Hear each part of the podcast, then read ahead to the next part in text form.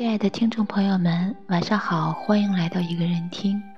今天是二十四节气的立冬，月令七十二候集解说：立，见始也。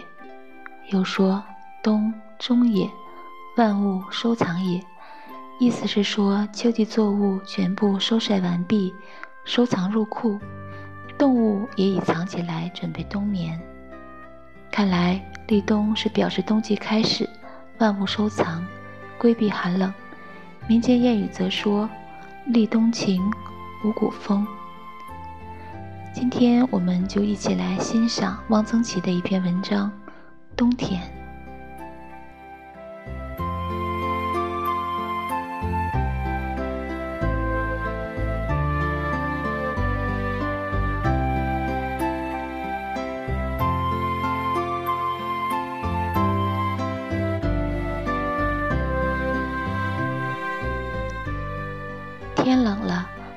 里上了格子。格子是春暖时卸下来的，一直在香屋里放着。现在搬出来，刷洗干净了，换了新的粉莲纸，雪白的纸，上了格子，显得严谨安适，好像生活中多了一层保护。家人闲坐，灯火可亲。床上拆了帐子。铺了稻草，洗帐子要挑一个晴明的好天，当天就晒干。下部的帐子晾在院子里，夏天离得远了，稻草装在一个布套里，粗布的，和床一般大。铺了稻草，喧腾腾的，暖和，而且有稻草的香味，使人有幸福感。不过也还是冷的。南方的冬天比北方难受，屋里不生火，晚上脱了棉衣，钻进冰凉的被窝里，早起穿上冰凉的棉袄棉裤，真冷。放了寒假就可以睡懒觉，棉衣在炉子上烘过了，起来就不是很困难了，尤其是棉鞋烘得热热的，穿进去真是舒服。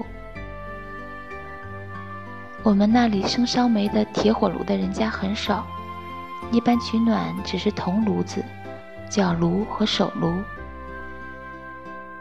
角炉是黄铜的，有多眼的盖儿，里面烧的是粗糠，粗糠装满，铲上几铲没有烧透的炉柴火的红灰盖在上面。我们那里烧芦苇，叫做炉柴。粗糠引着了，冒一阵烟。不一会儿，烟尽了，就可以盖上炉盖。粗糠慢慢燃烧，可以经很久。老太太们离不开它。闲来无事，打打纸牌。每个老太太脚下都有一个角炉。角炉里粗糠太实了，空气不够，火力渐微，就要用拨火板沿炉边挖两下，把粗糠拨松，火就旺了。脚炉暖人，脚不冷则周身不冷。焦糠的气味也很好闻，仿日本牌剧可以做一首诗：冬天，脚炉焦糠的香。手炉较脚炉小，大都是白铜的，讲究的是银质的。炉盖不是一个一个圆窟窿，大都是镂空的松竹梅花图案。手炉有极小的中置炭机，用炭末做成的块状燃料，多呈圆柱形，以纸眉头引着，一个炭机能经一天。冬天吃的菜有乌青菜、冻豆腐。乌青菜它科，平贴地面，江南谓之它苦菜。此菜味微苦。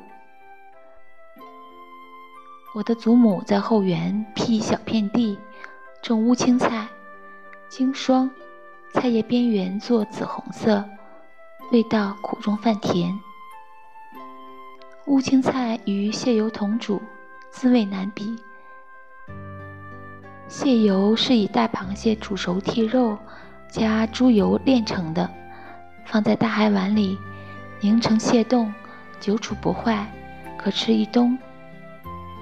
豆腐冻后，不知道为什么是蜂窝状，化开切小块，与鲜肉、咸肉、牛肉、海米或咸菜同煮，无不佳。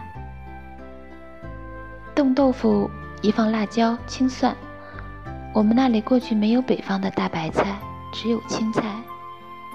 大白菜是从山东运来的，美其名曰黄芽菜，很贵。青菜似油菜而大，高二尺，是一年四季都有的，家家都吃的菜。咸菜即是用青菜腌的，阴天下雪喝咸菜汤。冬天的游戏，踢毽子、抓子儿、下逍遥。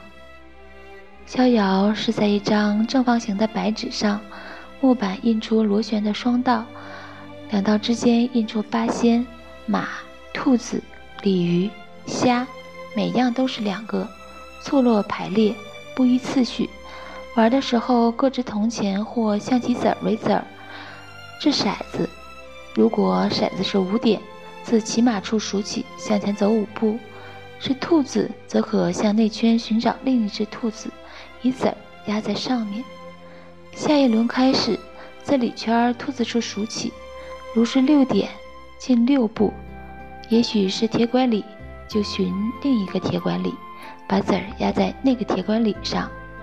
如果数至里圈的什么图上，则到外圈去找，退回来。点数够了，子儿能进终点。终点是一座宫殿式的房子，不知是月宫还是龙门，就算赢了。次后进入的为二家、三家。逍遥两个人玩可以。三四个人玩也可以，不知道为什么叫做逍遥。早起一睁眼，窗户纸上亮晃晃的，下雪了。雪天到后园去折腊梅花、天竺果，明黄色的腊梅，鲜红的天竺果，白雪生机盎然。腊梅开得很长，天竺果尤为耐久。插在平胆里可经半个月。冲粉子，有位邻居有一架队，这架队平常不大有人用，只在冬天由附近的一二十家轮流借用。队屋很小，除了一架队，只有一些筛子、箩。踩队很好玩儿，用脚一踏，吱扭一声。对嘴扬了起来，砰的一声落在堆窝里。粉子冲好了，可以蒸粉，做年烧饼。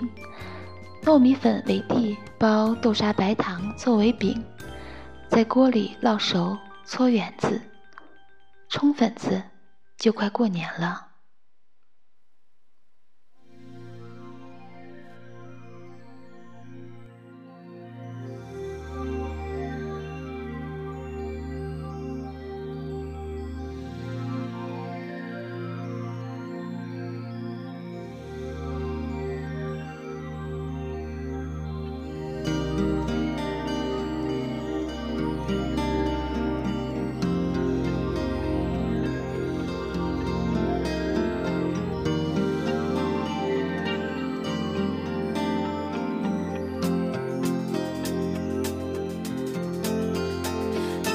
冬天。